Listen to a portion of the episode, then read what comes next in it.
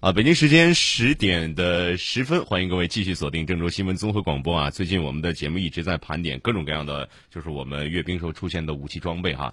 那么今天宋老师要给大家说些什么呢？啊，我先给大家说一个最新的这个国际新闻啊啊，我们的这个导弹驱逐舰嗯去参加日本的这个阅舰式。对，啊刚才我们的整点新闻里面也说了这个事儿哈。嗯，那么其实，在大阅兵期间，最让我震撼的不是东风十七，嗯，也不是我们的一五式坦克，也不是我们的歼二零，你知道是什么？什么？是来自国际上的一个消息。这个消息当时让我真的下巴快到掉到地上了。嗯，日本终于停止了 BP 机的服务台的最后的服务。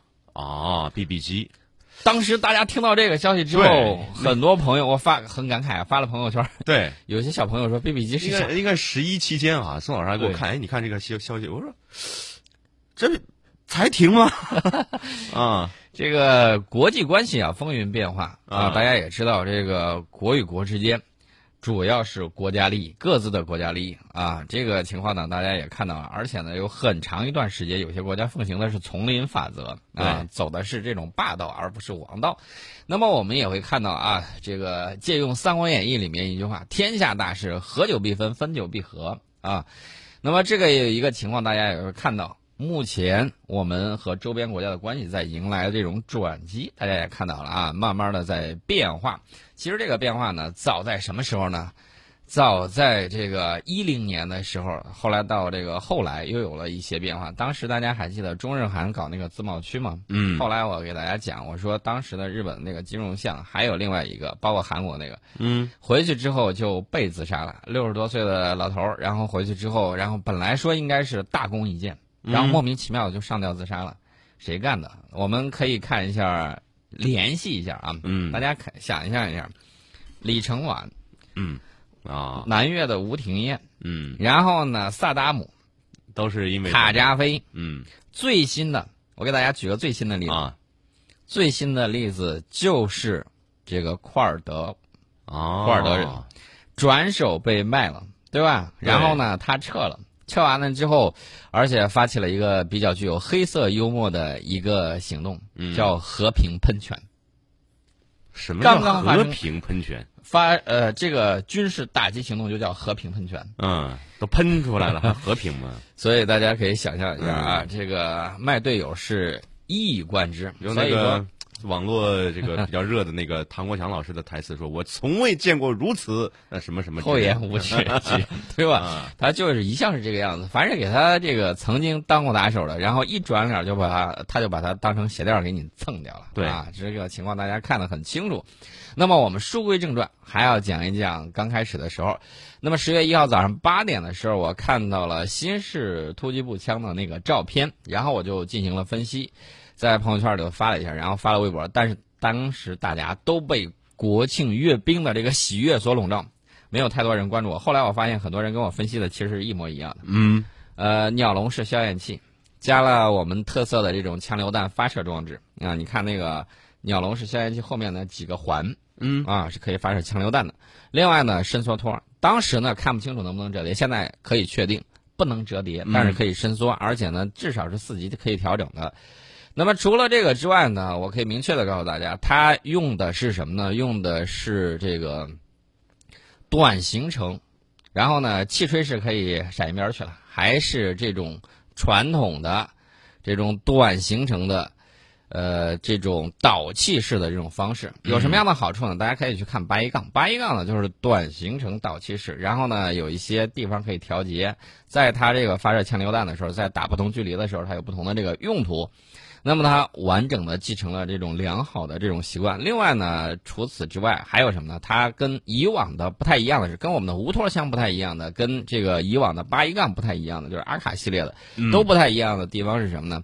它其实跟这个 AR 系列的这个步枪是比较像的，然后它那个装置，就是说它那个枪机就跟那个 M 四有点像，或者说 HK 四幺六比较像，在哪个位置？在枪托里面还有一段。你说我捡着这把枪能不能吃鸡？呃，绝对可以吃鸡。然后呢，我们也看到它有很多新型的这个技术专利，比如说这个新型技术专利在哪里呢？你看它那个弹夹，就是那个弹夹，它在那个尾部，就是头部往上插的那个地方，它有鱼弹指示孔，你可以很清楚的就看到。而且这个鱼弹指示孔呢有什么好处？大家呃老说，哎呀，我想弄这个全透明的塑料弹夹。嗯我们知道它是塑料弹夹，工程塑料。那么这个工程塑料呢，它有一个问题，就是当它越透明的时候，它的强度越低。啊强度越低。呃，我们看到德国的 G 三十六，德国的 G 三十六之前爆出来什么问题呢？说是那个护木啊，那个护木，嗯德国制造商可能用了劣质材料，然后呢这导致枪还能用劣质材料，对，然后打一打，它这个护木就变软了，嗯化掉了，化了，化了，变软了，然后嗯导致精度不佳。那当然不能用这这。是德国的 G 三十六，嗯啊，以往吹嘘德国油纸包的，可以出来看一看 这个工匠精神，你可以看清楚。然后最后这个事儿调查两年不了了之，为什么呢？HK 公司说这个不怨我，你给的钱少，我自然用劣质材料。你要给的钱多，我可以达到设计要求的嗯啊！大家可以看到啊，这是德式的精工制造啊，啊这就是士兵用的这个枪械，连护木都能化了啊。啊，说化了可能有点夸张，软了那是确确实实的。对，大家可以去网上搜一下那就没法再用了啊。啊，这然后呢，这个德国国防部就要求他进行更换，啊，这是你不给钱不换三十六啊，突击步枪的情况。那么我们接着说我们的这个新式的这个步枪啊，有人把它叫一九是，因为后大家可以看到那个更多的细节，比如说这个顶上有这个一九。那么除此之外呢，还有中式的三角圆柄的这个快慢机。这个快慢机的这个情况呢，跟德国的那个相比而言，它有优势也有劣势。优势是什么呢？优势就是加工起来比较方便。大家一定要注意啊，整个枪械是满是从属于嗯陆军步兵一项装备里面一个很小的一个子系统的子系统啊，嗯很小的一部分。那么它这个能够经济快速的大量生产，这个是我们过去枪械里面历来考究就是考虑比较多的，甚至呢，为了这个降低价格，降低这个单兵这个装备的这个价格，它有一点是什么呢？就是那个发射药用的是腐蚀性的那个发射药。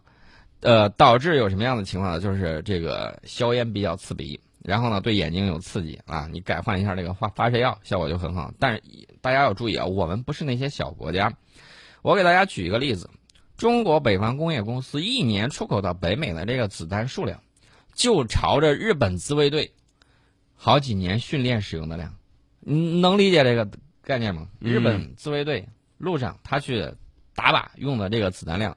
好几年加起来不抵中国北方公司一家向北美一年出口的量，就是这么一个概念。嗯所以说呢，你还要考虑到存储的问题，就是这些东西你要防止万一有大仗的时候，对，有大仗的时候，你必须要够的这种东西去用存。储。嗯，这个存储的东西，它到时间之后，你知道它不是无限期的，对啊，你还要考虑到它这个成本降低。大家可以看当年我们存了这个相当多的五六式的那个子弹，嗯，七点六二的那个，然后存了多长时间？我估计现在的小朋友在军训的时候打靶的时候，还没打，完，还没打完，还没有打完，多少年的消耗？你想想全国啊我说这个这枪怎么一直不换 啊，量是非常大的。啊？所以说呢，你要考虑到这个经济，就是制造的经济性以及存储的这个经济性。弹药方面，我看见很少有人去去评论啊，嗯去分析。这在这块儿呢，我们稍微这么提这么一句，这个三角圆饼快慢机呢，大家使用起来呃怎么讲呢？相对来说比较轻便。然后呢，这次大家也看到，在左右手啊互换的时候，左右两侧机匣左右两侧同时有这个快慢机。因为快慢机呢，行程相对来说比较短，也比较合理。那么跟德式，大家可能会玩过，像那个去国外玩这个 MP 五啊，德式的这个 G 三六，或者是呃有一些其他德系的这种，比如说这个 H 公司的或者其他公司的做的，嗯它的这个特点就是，你看它的那个，呃，就是那个快慢机，快慢机它比较大，然后用拇指去压的时候，它拨的很快，往上拨的时候会慢一些，往下拨的时候它会很快。然后呢，它那顶上标识就是全自动，就是一溜红子弹，嗯呃，那个弹头。然后呢，这个半自动的时候，一发一发的，它就是这个单颗的。然后等到说是这个停止的那个，就是扣不动了啊，激发装置被锁定了，呃，保险上上去了，那是什么呢？是一个白色的，然后打了一个叉儿，嗯是那么样一个情况。我们这个呢，沿袭到我们那个二一零这么样一个，二呢就是全自动了，然后一呢就是半自动，然后到零的时候就是停止了，然后呢它还要考虑到人机工程学的这个原理，因为你左右两边都要拨，那么吴楠可以看我这个手，嗯，握如果握住枪把的话，左这左边就是机匣左边嗯，是我的拇指，是大拇指对，右手大拇指。大拇指，呃右手的大拇指，嗯。然后右边是右手的食食指，这两个的这个长度也不太一啊样啊，长度也不太一样，然后拨的时候呢，力度也不太一样。嗯那么这个就是我们这个快慢机，如果细讲的话，你可以讲出来很多种。那个大家有可能会说，都是细节啊。对，有一些细节，你比如说这个美系的 AR 系列的这个步枪，嗯它的这个快慢机设计，我认为并不是特别合理。为什么呢？大家可以看啊，有很多去，包括现在有一些水弹枪，它模拟的有。嗯你去玩的时候，你会发现它的这个东西在什么地方呢？就是每一个扳是九十度，嗯呃，咱们总共是九十度，它一它是一百八十度，就是每一格是九十度。嗯这个样子的话，你这个行程就比较长，不太利于迅速切换。对，就搬的时候可能会有点费劲，这个指头的动程有点大啊。指头的行程会比较远。啊，确确实搬的这个，而且呢力度不太好掌握。嗯它这个呢，就跟我们那个中式三角圆饼那个快慢机是比较像的，但是它那个缺点我也说的很清楚，就是九十度再九十度嗯，完成了这个这个。那等于我们是四十五度和四十五度。呃，我们是不到，就是啊总共这个九十度的时候，这个它可能会九十度再多一点，嗯，它这个相对拨的时候就会比较方便，对，这是相关的这个情况。那么这个快慢机论舒服程度，我个人认为德式的会比较舒服，嗯但是大家要注意一点，这个德式的这个快慢机还有个缺点，嗯，就是它为了让你舒服，它就做的比较大，做的比较大。啊那大有什么影响吗？大的时候就在勾挂东西的时候，它会不太、哦，不太方便。你大有大的坏处，呃，你迅速出签或什么之类的时候，比如说在挡着一些什么？对对对，啊在狭窄的这种环境里面，你有可能会实现呃出现意外的这种勾挂情况啊啊，被这个东西勾挂，这个会有一些。我们的这个呢，就相对来说，你看它那个细节做的倒角也好，过渡都比较圆润，嗯相对来说你这个勾挂就会减少。另外呢，我当时还写了还有这个皮卡丁尼导轨。皮卡丁尼导轨呢，这个大家看了啊，羡慕美国的那个枪械上挂那个圣诞树，一挂挂一串儿。当然，我要告诉大家的是，这个皮卡丁尼导轨既有优势也有缺点。它的优势在于方便模块化，很容易挂载很多东西，啊，很容易挂载很多东西。但是缺点也有。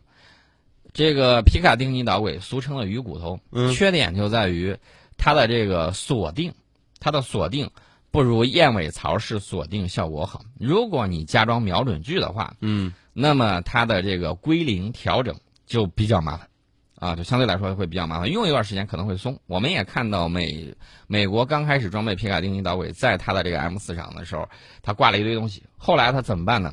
用各种步墙拿铁丝给它箍上去，然后呢，再就是它那个瞄准镜啊什么之类给它箍严箍紧了，就是为了防止有这种情况出现。另外呢，还有什么锁定不严的时候呢，可能扣两下那个枪，枪的后坐力是相对来说是比较大的，把整个座儿给蹲断的也有，啊，蹲断了，蹲断的也有，啊然后没有锁定紧，然后崩下来的也有。嗯那么随着这些年的这种发展呢，相对来说会好一些，但是这个情况依然会有，因为它标准化，然后它那个卡槽，你看一格一格的，它用时间长之后就可能会出现一定的这种间隙，这个也会有。另外呢，这个皮卡丁尼导轨呃也不是越长越好，你搞那么长的时候，搞得花里胡哨的，还有一点很重要，破坏枪支重心平衡。嗯你拿的时候不舒服。大家可以看九五，九五绝对是一支好枪，但是网上黑的很多。但是这些黑他的人，我可以明确的告诉大家，他就不知道这文章出处在哪里。我可以明确的告诉大家，这篇文章出处就在《轻兵器》杂志。先有一个人写了一篇，然后还有反驳的那一篇，大家可能就没有看。嗯这两篇文章还是在《轻兵器》杂志没有改版，还是纸质，就是纯纸质，不是那个铜版纸。印刷的时候，大概在两千年之前的时候，哦呦，有两篇有两这两篇文章，我这两篇文章我都看过。嗯然后有一些问题是不存在的，还有一些是什么呢？包括美国的啊、呃这个 M 十六嗯也是在不断改进之中，而且呢，大家一定要明确啊，在现代化战争之中，大家知道这个战场之神是谁啊，嗯也知道战争之王是谁。所以说呢，这个东西其实跟你这个手里头这个小小的枪械相比较而言，那个东西更重要。对，更重要一些，而且技术含量会更高。呃，大量的战场实践，包括二战的，包括越战的，大家都看到有统计资料。百分之六十以上的是什么？嗯，是炮弹破片杀伤。对啊，战争之王的这个怒吼当然是不一样的啊，百分之六十多以上的伤亡都是它造成的。嗯还有什么呢？还有地雷，还有其他东西造成的。手榴弹这些啊，这些还有一大部分。嗯，真正枪械也算破破片对，真正到枪械这块儿，啊，呃，大家可以看越战的时候有统计啊，可能是一两万发子弹才能够消灭一个对手。啊，一两哈，啊对你打平均有很多都浪费掉了，所以说呢，那个手里这个枪械呢，相对而言啊，单兵自卫或者说它有一系列的这个东西，这个是相对来说会啊执行一些简单的任务什么的。，对会简单一些。嗯呃，那么另外呢，我们看我们这个光学瞄准镜啊，啊它这个皮卡丁尼它上面是一个折叠型的准星啊，我看了一眼，应该是颤孔式准星，颤孔式准星跟嗯九五的一样，跟八一的不一样，八一的是那个缺口，缺口式的那个准星，嗯缺口柱状准星。各有各的优点。缺口柱状准星的优点就是，当时它八一杠用的时候叫套、找、瞄、啊，啊，先用前头那个扳机弧圈那个圆、嗯套住目标，那个啊，套住目标，然后呢，你再去找到它，找准了之后，然后瞄准了之后击发，这是套准瞄。那么它的这个优势就在于快速瞄准，缺点在于它的这个瞄准精度不高，瞄准精度不高。那么美系的这个颤孔准星式的有什么好处呢？它的这个优点就在于瞄准精度高，因为人的这个眼的这个视线呢，它有一个自动的一个方式，就是嗯它会迅速在圆之中找到准星。嗯所以说呢，颤孔准星式利用的就是这个原理啊。这样的话，射击精度就会比缺口式的要高，因为缺口式的上沿的那个地方容易有虚光，然后呢，这个左右还左右缺口那个地方也容易有虚光，导致瞄准不易。然后呢，你高一点、低一点都有点问题。然后呢，这个颤孔式的这个优点就是可以精准的瞄准，缺点呢就是不能快速瞄准。嗯快速瞄准的话，它比缺口那也式其实各有各的好啊。各有各的好处。所以说呢，如何集合两项的这个优势？我们看到现代有很多枪械在搞这种异形的、嗯，异形的这种异形。啊，所谓异形呢，有的时候就跟螃蟹爪儿一样的、嗯。啊，它是一个这个开口像那个派，就那个啊。派的那个符号，有点像那个，嗯。或者是倒 V 字形，两边儿倒 V 字形，嗯。在手枪上也比较常见，这种新型的。但是，这个东西呢，用到这个国家大规模装备上，它可能成本会比较高，而且呢，呃，相对来说会比较复杂。那么更多呢，还可能是什么呢？就是啊，要么缺口准星式的，要么这个颤孔式的。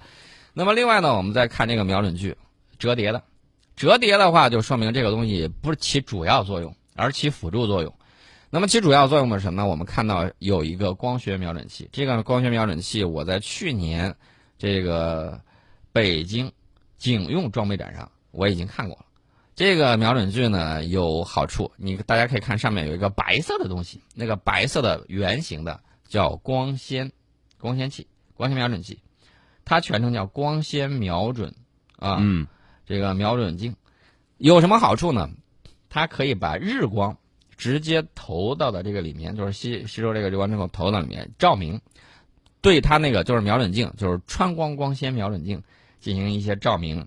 在晚上的时候，它搜集的这个日光，到晚上的时候可以在这个呃夜晚的时候辅助照明这个分化板啊，起到这样的作用。